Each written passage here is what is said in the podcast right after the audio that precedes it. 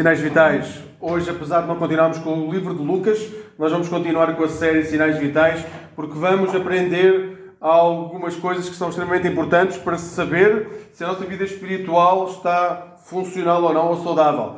Hoje celebramos o Dia das Mães. Este é um dia extremamente especial, que, como a nossa escola dominical recordou, se iniciou a dar valor a mulheres, a mães, que tiraram parte da sua vida a cuidar de outros. Tínhamos tido uma guerra civil nos Estados Unidos e elas foram ter com os lados opostos, a tentar reconciliações. Elas tomaram conta de eh, crianças que estavam órfãs, elas tomaram conta de pessoas que sofreram.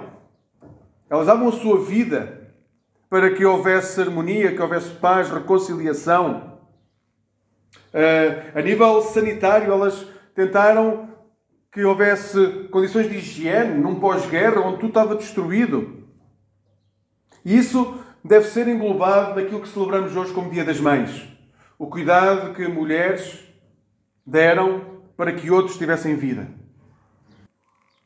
Hoje celebramos o Deus que cuida e levanta homens e mulheres que tomam conta de quem está ao seu lado. Como recordava Isaías, o próprio Deus faz isso connosco, como uma mãe ele toma conta de nós.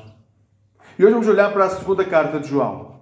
A segunda carta de João, nós vamos ver, é, é dirigida a alguém muito específico, e esse alguém muito específico, apesar de ser específico, não é fácil distinguir quem é. Então, vamos olhar para eh, a primeira carta de João, e no versículo 2, a primeira carta de João diz-nos que é escrita pelo, pelo presbítero, ou pelo ancião, que é o próprio João, e é escrita à senhora eleita e aos seus filhos. Então é claro que ela é escrita à senhora eleita e aos seus filhos. Não é muito fácil distinguir quem é essa senhora eleita e os seus filhos. Então há duas possibilidades que temos diante de nós. A primeira poderia ser uma mãe real e os seus filhos, alguém que João conhecia e que uh, conhecia não só ela, como conhecia os seus filhos e que é alguém que é salvo, porque o texto diz que ela é eleita. Pode ser, podia ser. A segunda opção é que era uma expressão, a senhora eleita e os seus filhos, era uma expressão da Igreja e dos membros da Igreja. Então, seja qual for a opção que escolham, há bons argumentos para escolher um ou outro lado, eh, mas é realmente impossível decidir com toda a certeza a quem é que João estava a escrever esta segunda carta. Assim, independentemente se a carta foi escrita a uma mulher e aos seus filhos, ou a uma igreja e aos seus membros, hoje vamos aplicar o fundamento da carta a ambos. Às mães, ou a quem vai ser mãe, e aos seus filhos, e à igreja e aos seus membros. Porque é aplicável aos dois grupos. No caso de ainda não serem pais, não deixem de aprender aquilo que a carta está a ensinar porque é muito melhor nós prepararmos para aquilo que vai acontecer no futuro, seja num futuro daqui a 5 ou 10 anos, do que chegar lá sem ferramentas para podermos encarar aquilo que nos acontece. Se a coisa que o cristão é ensinado na Bíblia é poder colocar o seu futuro nas mãos de Deus. E para isso acontecer tem que haver oração e tem que haver conhecimento da verdade. Sendo o dia das mães, falarei mais especificamente direcionado às mães, mas não deixarei de referir que o ensino que está a ser hoje dado é para toda a igreja, sejam mães, sejam homens, sejam pais, sejam filhos. O ensino da carta é para todos nós. Mas vocês têm um privilégio e uma responsabilidade impressionante diante de Deus. É que Deus deu-vos os seus filhos para vocês gerarem. Quem é mãe teve o privilégio de poder receber o filho ou a filha de Deus e de poder gerá-lo. Depois, o cuidado desse filho ou filha de Deus não cabe só à mãe, cabe à mãe, ao pai ou às pessoas com quem se vive. Mas a gestação, isso é um privilégio que só a mãe tem. Então, hoje, ao olhar para a segunda carta de João, nós vamos ver algumas coisas que a carta vai dizer que servem para que a mãe, e neste caso a igreja, possa aplicar para viver a plenitude do Evangelho. E há três, três responsabilidades. E as três responsabilidades estão sempre em volta da questão da verdade. A, carta, a segunda carta de João fala muito sobre verdade. Então há três responsabilidades que cabem à mãe em relação aos seus filhos e hoje diria que cabe a qualquer membro que senta num banco de igreja com o irmão que está ao seu lado. A responsabilidade é exatamente igual. As três responsabilidades de uma mãe cristã são conhecer a verdade, segundo, praticar a verdade e terceiro, guardar a verdade. Então, se onde está a palavra mãe colocarem o vosso nome, serve perfeitamente para vós. Três responsabilidades do ou da vosso nome e depois o vosso nome deve conhecer a verdade. Deve praticar a verdade. Deve guardar a verdade. A primeira ponto da carta, e eu vou lendo a carta porque a carta tem alguns versículos eu vou lendo na medida em que formos uh, avançando com a, a meditação. As três responsabilidades de uma mãe cristã, as três responsabilidades do Paulo, do Helder, as três responsabilidades do Diogo, do João. Bem, qual é o vosso nome? São, primeiro, conhecer a verdade. O versículo 1 a 3 da primeira carta de João, da segunda carta de João diz-nos. É só dizer, a segunda carta de João só tem um capítulo. Então, às vezes, as pessoas colocam o capítulo e depois os versículos. Às vezes, como só tem um capítulo, não colocam o capítulo, colocam só os versículos. Não se assustem. Não é quando não aparece o capítulo, não significa que vão ler do capítulo 1 ao capítulo 3 ou ao capítulo 10. É só os versículos, ok? Então, segunda de João 1 a 3 diz-nos: O presbítero, que já vimos que é João, à senhora eleita e aos seus filhos, a quem amo por causa da verdade. E não somente eu, mas também todos os que conhecem a verdade, por causa da verdade que permanece em vós e que estará convosco para sempre, graça, misericórdia e paz da parte de Deus, Pai e de Jesus, Cristo, o Filho do Pai, serão convosco em verdade e amor. Antes de tudo, a mãe cristã, o crente deve conhecer o quê? A verdade. Ouçam, há coisas que nós vamos ter que começar a. Podemos não decorar textos bíblicos, mas há coisas que nós devemos saber. Nós somos chamados a conhecer a verdade. Vejam os versículos que acabamos de ler. O primeiro passo para criar filhos, sejam reais de carne e osso. Bem, os espirituais também são de carne e osso. Sejam filhos nossos, sejam espirituais, pessoas que nós uh, convivemos na igreja. E tenho que vos dizer que antigamente uh, uh, era normalmente fácil encontrar aquela figura de pai ou mãe espiritual. Hoje isso quase desapareceu. Hoje transformamos o pai ou mãe espiritual em mentores, mas também isso quase não há. Então nós andamos um pouco à deriva, porque não há ninguém mais maduro do que nós espiritualmente que nos acompanha regularmente. E é necessário nós termos pessoas mais maduras do que nós, com quem nós possamos abrir o nosso coração verdadeiramente, que nos possam ajudar a caminhar na fé. Então, o primeiro passo para criar filhos, sejam reais, nossos, de carne e osso ou espirituais, é a verdade, é conhecer a verdade. Não é possível criar filhos em Jesus se nós não conhecermos Jesus. Parece lógico, certo? Não é fácil, não é possível. É, é, é, se, querem, se quiserem pela negativa, é impossível criar filhos que conheçam Jesus se nós não conhecermos Jesus. Nós apenas vamos transmitir aquilo que nós conhecemos. Observem que João chama aquela pessoa Senhor eleita. A palavra eleita nas Escrituras é sempre aplicada a alguém que conheceu Jesus e que é salvo, que foi salvo por Jesus. Eleita, a palavra eleita nunca aparece, ou a palavra escolhida, depende das traduções, nunca aparece aplicada a não ser a pessoas que já foram salvas e que conhecem Jesus e que caminham com Jesus. Então Jesus diz que tanto ele como todos aqueles que estão com ele e que são discípulos de Jesus amam esta mulher porque ela vive na verdade que eles conhecem como sendo a verdade de quem caminha com Jesus. Isto é extraordinário. Nós podemos dizer a alguém que amamos essa pessoa porque ela caminha na verdade de Jesus. Podemos não conhecer mais nada na sua vida. Mas nós podemos dizer que amamos a pessoa que está à nossa frente porque ela caminha com Jesus. E nós deixamos de dizer às pessoas que as amamos porque achamos que essa palavra é muito forte, só pode ser aplicada a determinadas pessoas. Pois bem, João diz-nos se nós temos dentro de nós alguém que caminha com Jesus, nós podemos dizer à pessoa que a amamos em Jesus. Porque ela caminha na verdade. Noutras palavras, há um vínculo que é real entre o amor e o verdadeiro crente. Quando somos verdadeiros crentes, nós temos de amar. Voltamos, primeiro todos os mandamentos, amar a Deus acima de todas as coisas. Segundo mandamento, amar. Não diz simpatizar, não diz empatizar, não diz suportar, não diz tolerar, não diz uh, uh, ser uh, afável, diz amar. Nós devemos amar o nosso próximo.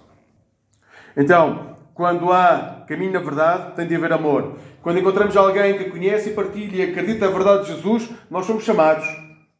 E não é chamados como sendo uma opção, é uma ordem de Jesus, nós somos chamados a amar a pessoa que está à nossa frente. Por isso, João diz que ama aquela mulher porque ela caminha, na verdade. E pode ser, pode imaginar o que é, pode ser uma mulher real, com um determinado nome os seus filhos, pode ser a igreja. É exatamente igual. Amigos, na verdade, a verdade para o cristão é mais do que um conjunto de ensinos. É a pessoa de Jesus Cristo e a forma como a pessoa de Jesus, de Jesus Cristo deixa em nós o Espírito Santo. Nós não. A verdade para o cristão não é um conjunto de leis. Nós vimos isso a semana passada. Nós podemos cumprir todas as leis e, mesmo assim, não dar testemunho de Jesus. Nós podemos cumprir os 10 mandamentos e deixar morrer pessoas à fome. Não é. Cumprir a lei não é uma garantia que nós seguimos Jesus. Aliás, naquele momento em que Jesus vivia, os fariseus cumpriam todas as leis e nem por isso a maior parte deles tinha grande simpatia por Jesus.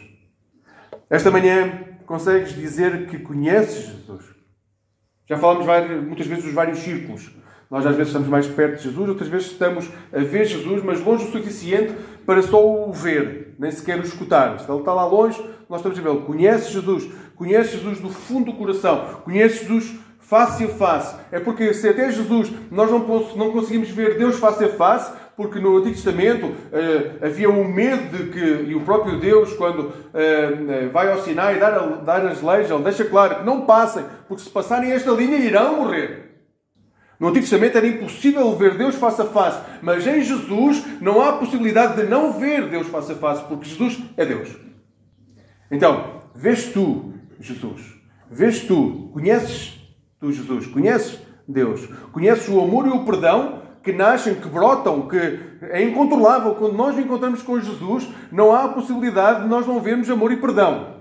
Conheces esse amor e perdão. É que se não conheces, é, é o próprio Jesus que te confirma, que te convida para uma jornada de fé.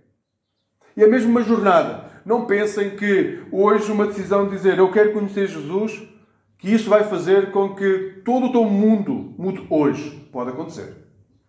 Mas é preciso tomar decisões a partir desse momento. E pode ser uma jornada longa. Para a maior parte das pessoas é uma jornada toda a vida de aproximar cada vez mais da casa do Pai. Então, se não conheces Jesus, esse Jesus que te dá perdão e amor, então Ele convida-te para esta jornada de fé. E quando recebes Jesus, a única coisa que nasce nesse momento é uma certeza. É uma certeza profunda de que nunca mais caminharás só. Pode ser no meio da tribulação, da angústia, mas nunca mais caminharás só. A graça, a misericórdia e a paz de Deus, como diz 2 João, inundarão a tua vida e estarão sempre contigo. Amigos, não podemos ensinar aos nossos filhos de carne e osso ou àqueles que nunca ouviram falar de Jesus e que entram numa igreja a clamar por ter uma vida diferente, por encontrar algo que os transforme, nós não podemos ensinar-lhes algo se não conhecemos a verdade que é Jesus Cristo. Não é possível. Então, estamos aqui hoje sentados e queremos ser uma igreja que proclama a verdade e que é uma igreja que vai fazer diferença na vida de outras pessoas através do exemplo que lhe dá, a primeira coisa que nós temos que mesmo querer fazer é conhecer Jesus. Não é conhecer as histórias, aquele beabá que nós ouvimos quando é criança, que é extremamente importante, mas não é isso. Nós podemos ouvir as histórias e não conhecer Jesus.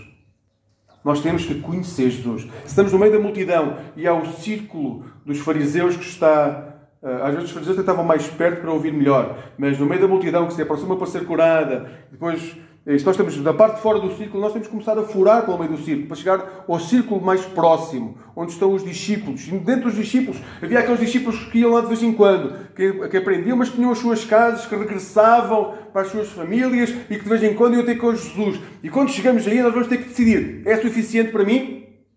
É porque se é suficiente de vez em quando conhecer Jesus, nós vimos à igreja. Pronto, e ao domingo temos os ensinos, partilhamos um bocadinho de vida, mas pode não ser suficiente. E dentro de uma igreja tem que haver pessoas em que isso não seja suficiente.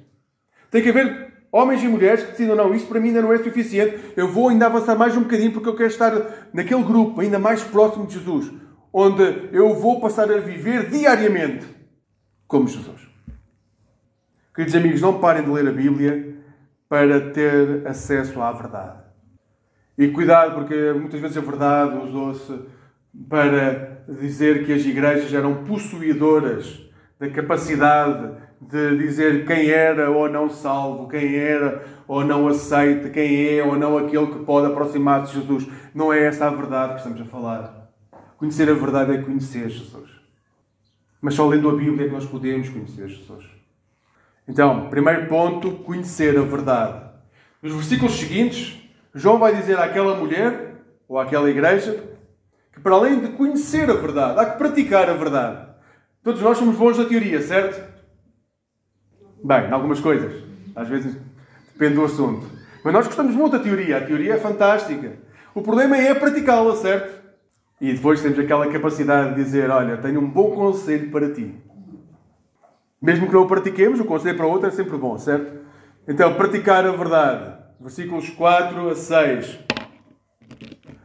Diz o texto: Alegro-me muito por haver encontrado alguns dos teus filhos a andar na verdade, segundo o mandamento que recebemos do Pai. E agora, Senhora, peço-te, não como se escrevesse um novo mandamento mas o mesmo que tivemos desde o princípio. Amemos uns aos outros. E este é o amor, que vivamos segundo os seus mandamentos. Este é o mandamento, como já desde o princípio ouvistes, para que nele andeis. Ou seja, não há maior alegria para um pai cristão do que saber que os seus filhos já andam com Jesus. Bom, pelo menos não deve haver uma alegria maior.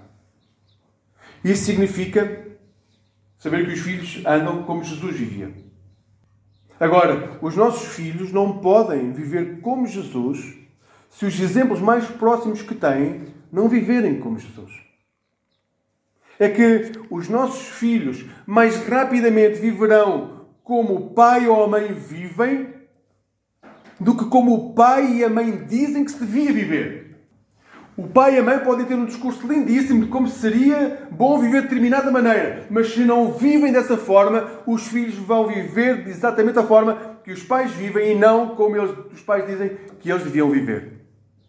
Como pai, eu tenho muitas esperanças em ver os meus filhos crescer, amadurecer, gozar de boa saúde, adquirir conhecimento, habilidades que ajudarão ajudá-los a ter uma vida boa, boa no sentido de estável, em que eles são donos capazes de tomar decisões, onde eles serão educados, educados no sentido de serem pessoas educadas, encontrar alguém para amar, mas também ser amados.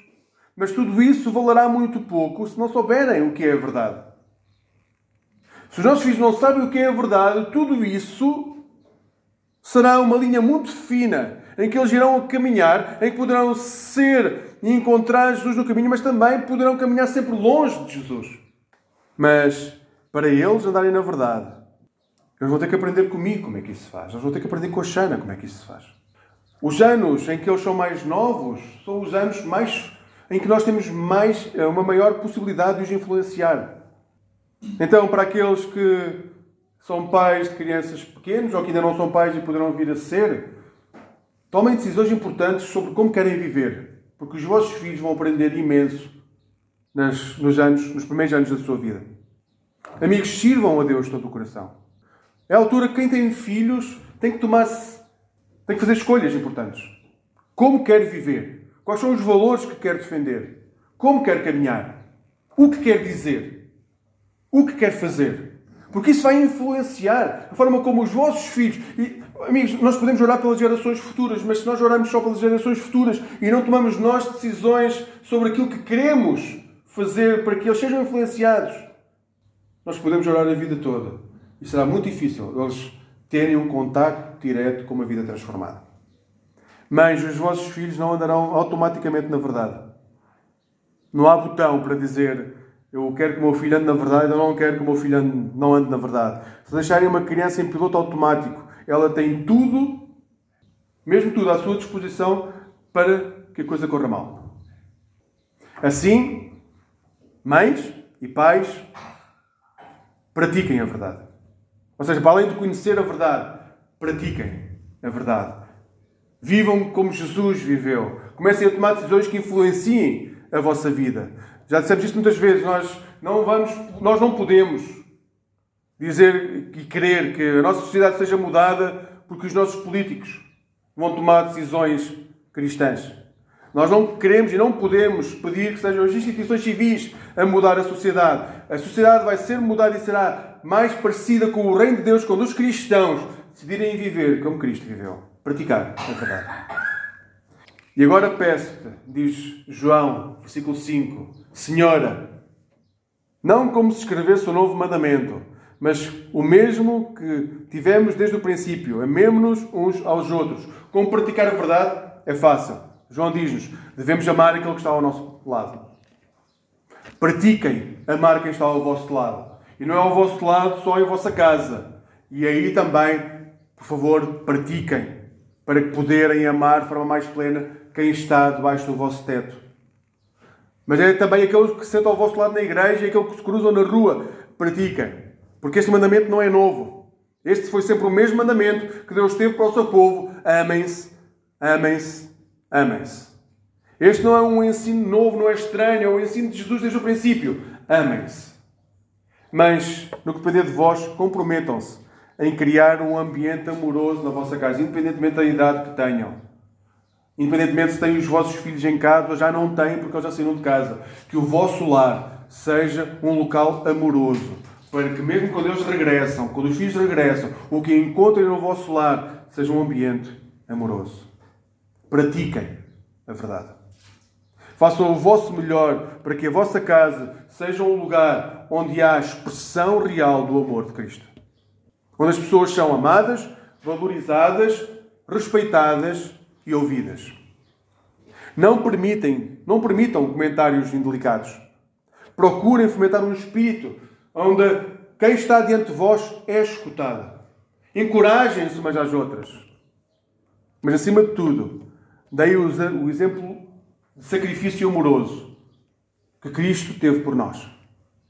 Agora, se não estão certos de como é a amostra de um lar amoroso, vejam o que diz o versículo 6. E este é o amor, que vivamos segundo os seus mandamentos. E este é o mandamento, como já desde o princípio ouvistes, para que nele andeis. Noutras palavras, não podemos separar o amor de Deus de caminhar com Deus, de caminhar com Jesus, fazendo aquilo que ele ensinou. Por isso, há que passar tempo a ler a palavra. Não irão conhecer Jesus se não lerem a Bíblia. Irão ouvir histórias, irão ter alguma capacidade de entender aquilo que Jesus mais ou menos é, mas digo-vos sempre, por ser lógico aquilo que pensam, não quer dizer que seja verdadeiro. Vocês podem criar uma imagem de Jesus que é uma imagem, mas que é uma imagem falsa. E a única forma de saber se ela é falsa ou não é ler a Bíblia. E lendo a Bíblia, eu sei que às vezes gostamos mais de ler Paulo ao Antigo Testamento porque não é tão exigente. Mas ler a Bíblia e conhecer Jesus é ler os Evangelhos. Às vezes dizemos que Paulo é, é duro nas suas palavras, mas quando começamos a ler Lucas e vemos as palavras de Jesus, vemos que as palavras de Jesus são mais duras que as palavras de Paulo. Leiam os Evangelhos. Se querem conhecer Jesus, leiam os Evangelhos. E a terceira coisa que tem que acontecer e que é uma exortação, primeiro é conhecer a verdade, segundo é praticar a verdade e terceiro não é só praticar, nós temos que guardar a verdade. Conheçam a verdade, pratiquem a verdade e finalmente guardem a verdade. Ser responsabilidade da mãe cristã e de qualquer cristão, volto a dizer, qual é o vosso nome, é guardar a verdade. João sabia que havia falsos mestres naquela altura que estavam a aproximar-se das pessoas e estavam a dizer que eh, Jesus, sim, tinha vivido, Jesus tinha estado naquele lugar, mas que na verdade ele nunca tinha sido homem. Ele nunca tinha tido verdadeiramente carne e osso. Então, quando João escreve àquela senhora, está a dizer: Olhem, eh, eu sou-vos a escrever, mas vocês têm que guardar mesmo a verdade no vosso coração. Para não se deixarem levar. Quando chegarem pessoas ao pé de vós que irão falar em nome de Jesus, mas que não conhecem Jesus. Então, guardem no vosso coração. Vejam o que diz o versículo 7. Porque muitos enganadores já saíram pelo mundo, os quais não declaram que Jesus Cristo veio em corpo. Quem assim procede é enganador e o anticristo. O falso ensino diz Jesus era a natureza de Jesus. Bem, não é só no tempo de João. Mais tarde será um tema teológico entre os, nos concílios, nos primeiros concílios da igreja, saber se, era somente, se Jesus era somente Deus, somente homem, se era os dois. A Bíblia ensina que Jesus é totalmente Deus, mas também é totalmente homem. Aliás, se não fosse totalmente homem, o sacrifício na cruz não teria qualquer sentido, porque ele não podia ter levado sobre si o nosso pecado se ele não fosse totalmente homem. Porque ele não podia ser nosso representante como o primeiro Adão se ele não fosse totalmente homem. Como Adão foi um homem e trouxe o pecado ao mundo, Jesus, sendo homem e sendo Deus, tirou o pecado de cada um de nós. Para João isso era óbvio. E João está a dizer àquela mulher: por favor, não deixes que o pecado entre na tua casa. Não te deixes inundar pelos anticristos. Não te deixes eh, inundar pelos enganadores. Isto são palavras muito fortes. Hoje continua a haver muitas falsas mensagens nos dias de hoje. Nos dias de hoje, continuamos a ser inundados por falsos ensinos. Já não são aquelas pessoas que nós imaginamos no tempo de Jesus, dos falsos mestres, que são pessoas com barba grande, com túnicas até aos pés e que andam a gritar no meio das praças. Já não é assim.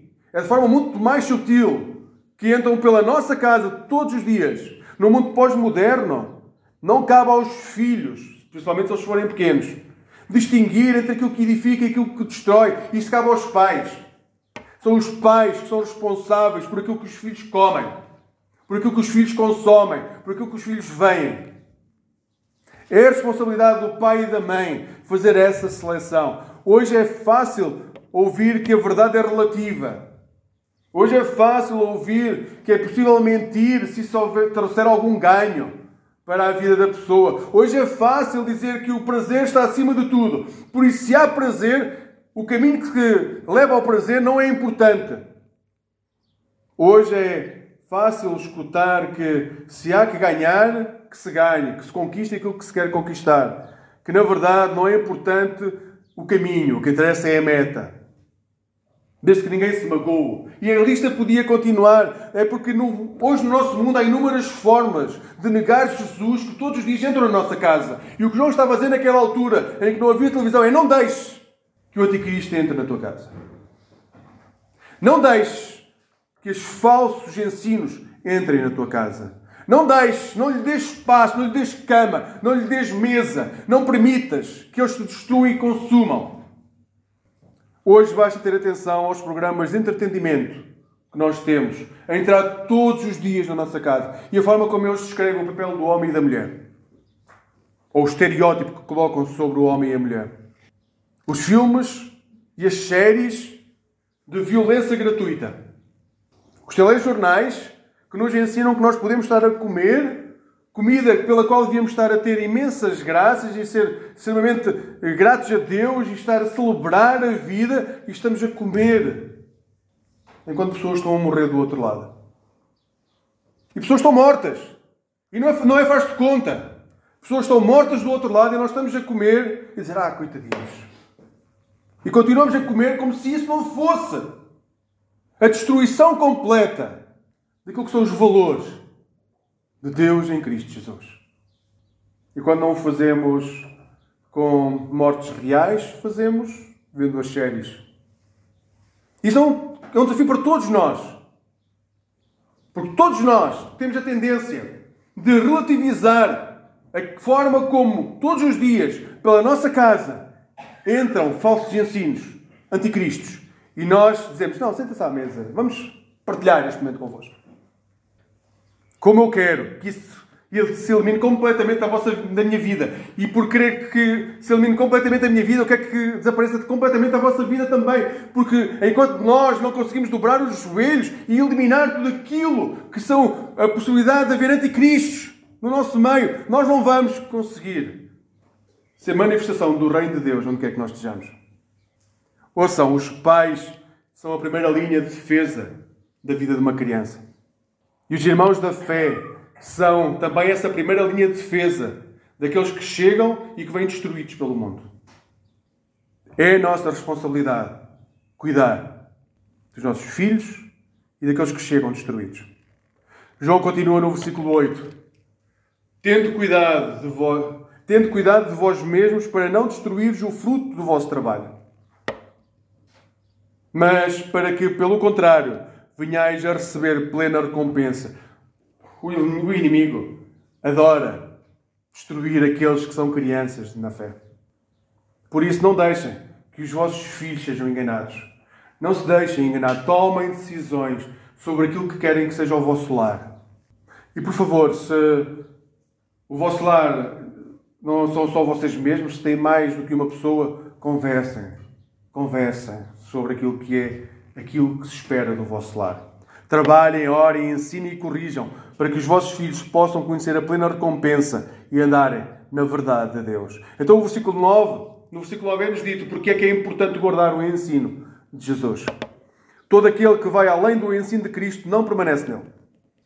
Não tem Deus. Quem permanece no ensino, esse tem tanto o Pai como o Filho.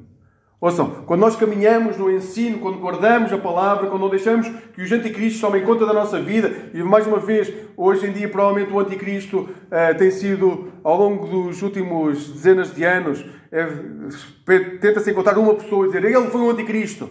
Ouça, todos os dias nós temos anticristos entrar-nos por dentro de casa e não nos queixamos. Aliás, até nos abrimos a porta. Cuidado com a forma como é fácil nós dizer, não, o anticristo é aquele que está do outro lado do mundo. Não! O anticristo está sentado na nossa mesa todos os dias. Quando nós abrimos os telejornais e saboreamos um prato delicioso, quando há crianças já morrer à fome do outro lado. E não nos passa pela cabeça fazer o que quer que seja para ajudar as pessoas que estão a morrer à fome à nossa porta de casa. Cuidado, não sejam moralistas. Entreguem o vosso coração, deixem que Cristo quebrante o vosso coração para serem moldados pelo seu amor. Mas não permitam que o anticristo, que os enganadores, entrem em vossa casa e nela habitem, como se fossem convidados, fossem parte da vossa vida. Não podem ser. Então o apóstolo termina a parte do ensino a dizer: Se alguém vem vos visitar e não traz este ensino, ouçam, João aqui está a ser extremamente duro. Se alguém vem com um ensino que é um ensino anticristão, anti-Jesus, que vem para destruir o vosso lar, não o recebeis em vossa casa. Nem o cumprimenteis, pois quem o cumprimenta participa das suas obras más. Obviamente, nós estamos a falar de mestres daquela altura que eram pessoas reconhecidas que tinham um género de ensino. Hoje em dia, nós não temos propriamente isso nas nossas vidas. Eh, e se vocês têm alguém, alguém que vocês consideram vosso amigo, que vos tenta destruir e que não, não, só, não só não aceita os vossos valores, como eh, destrói os vossos valores e quer destruir os valores que vocês têm e que são os valores de Cristo, pensem seriamente como é que querem alimentar essas amizades. Porque João é muito claro sobre isso. Não o recebeis em vossa casa.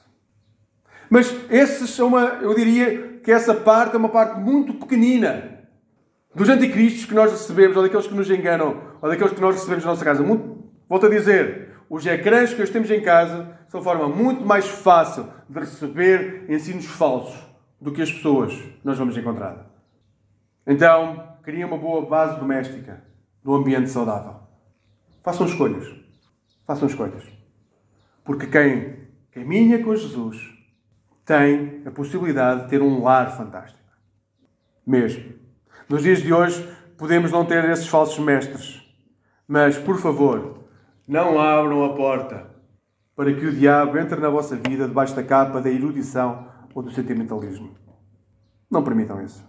Façam do vosso lar um porto seguro, onde somente a verdade pode entrar. Na luz de Cristo está sempre presente. Onde as partes escuras deixam, começam a diminuir, diminuir, diminuir. Onde tudo está iluminado. A luz às vezes parece que cega, mas isso é, é, é só o momento inicial. Depois deixa de cegar e passa a iluminar e podemos ver o que é que está debaixo do nosso teto. Então, amigos, o apóstolo termina a carta nos versículos 12 e 13 a dizer: Embora eu tenha muito mais coisas para vos escrever, não o quis fazer com papel e tinta. Espero poder visitar-vos e falar face a face para que a nossa alegria seja completa. Os filhos da tua irmã eleita enviam saudações. Mais uma vez, pode ser uma irmã da pessoa a quem João escreve, pode ser uma igreja irmã que está a escrever, podem interpretar como quiserem. Este ensino é para nós, para mim e para vós hoje. Nós não podemos deixar que falsos ensinos entrem nas nossas casas. E quando isso acontece, quando nós protegemos a nossa vida, quando nós somos edificados em Cristo, nós podemos dizer uns aos outros que nos amamos. Porque conhecemos a verdade, porque guardamos a verdade e porque no meio praticamos a verdade. Então, mais uma vez, nós podemos chegar a, estamos a chegar a um momento em que as pessoas que já têm filhos grandes, que já não estão em casa, podem pensar, pois, mas esse ensino já não é para mim. Volto a dizer, este ensino é para toda a igreja. Porque seja qual for o lar onde nós estamos, até podemos chegar a um momento em que vamos mesmo para um lar, como o lar que temos aqui ao nosso lado. Continua a ser um lugar onde o meu espaço tem que ser um espaço onde a verdade, onde a verdade está presente. Então, criem à vossa volta um ambiente de verdade. E essa verdade só pode ser firmada em Jesus Cristo. Então, três responsabilidades cristãs. Se quiserem, três responsabilidades do Filipe, três responsabilidades da Silvina, três responsabilidades do João, três responsabilidades da Xana, três responsabilidades do Luís, três responsabilidades do Joaquim, três responsabilidades. Coloquem o vosso nome. Temos três responsabilidades. João diz-nos que são as nossas responsabilidades. Primeiro, conhecer a verdade.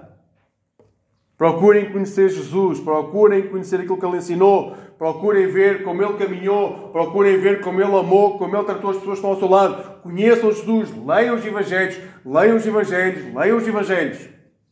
Segunda coisa, depois de conhecer a verdade, pratiquem a verdade. Cultivem um ambiente amoroso, onde vocês estão, no vosso trabalho, no vosso local de lazer, na vossa casa.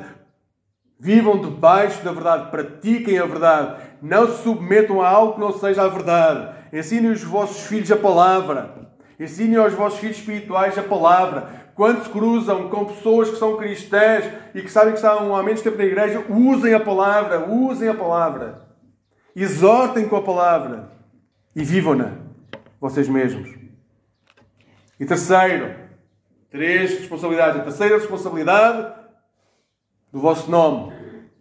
Guardem a verdade. Protejam os vossos filhos das influências que querem destruir. Ensinem os vossos filhos a discernir o que é certo e errado. Ensinem o vosso irmão que está ao vosso lado a discernir o que é certo e errado. Hoje temos muito medo de dizer ao irmão que está ao nosso lado que aquilo que ele está a fazer é errado, mas nós podemos fazer isso com amor. Nós podemos dizer a alguém que está ao nosso lado o que estão a fazer é errado o projeto, a imagem que Deus tem de vida para ti não é essa. Nós podemos dizer isso em amor. A verdade que a vossa influência tem sobre os vossos filhos é mais intensa do que aquilo que podem imaginar. É mais intensa para as pessoas que estão à vossa volta do que aquilo que podem imaginar. Então, guardem a verdade. Alguns de vós, mães ou não, hoje podem estar a, saber, a pensar realmente os meus filhos já saíram de casa, já não tenho poder sobre eles, continuam a ter imensa influência sobre os vossos filhos. Mas pratiquem a verdade. Se querem que os vossos filhos sejam influenciados, pratiquem a verdade. Guardem a verdade. Que o vosso coração seja um lugar cheio da luz de Cristo. E se isso acontecer, a vossa vida será transformada. E a vida daqueles que vos rodeiam será transformada. Hoje celebramos o Dia da Mãe mas celebramos, acima de tudo, o nome de Cristo e a forma como a luz de Cristo pode brilhar sobre a nossa vida e fazer com que nós sejamos uma comunidade um templo individual, se quiserem, cheio da sua graça e verdade. Que Deus nos ajude neste caminho, amigos, e que hoje, de uma forma muito especial, possamos reconhecer todas as pessoas que ao longo da sua vida deram parte importante da sua vida para que outros pudessem encontrar uma vida melhor. Que Deus nos guarde, Deus nos abençoe.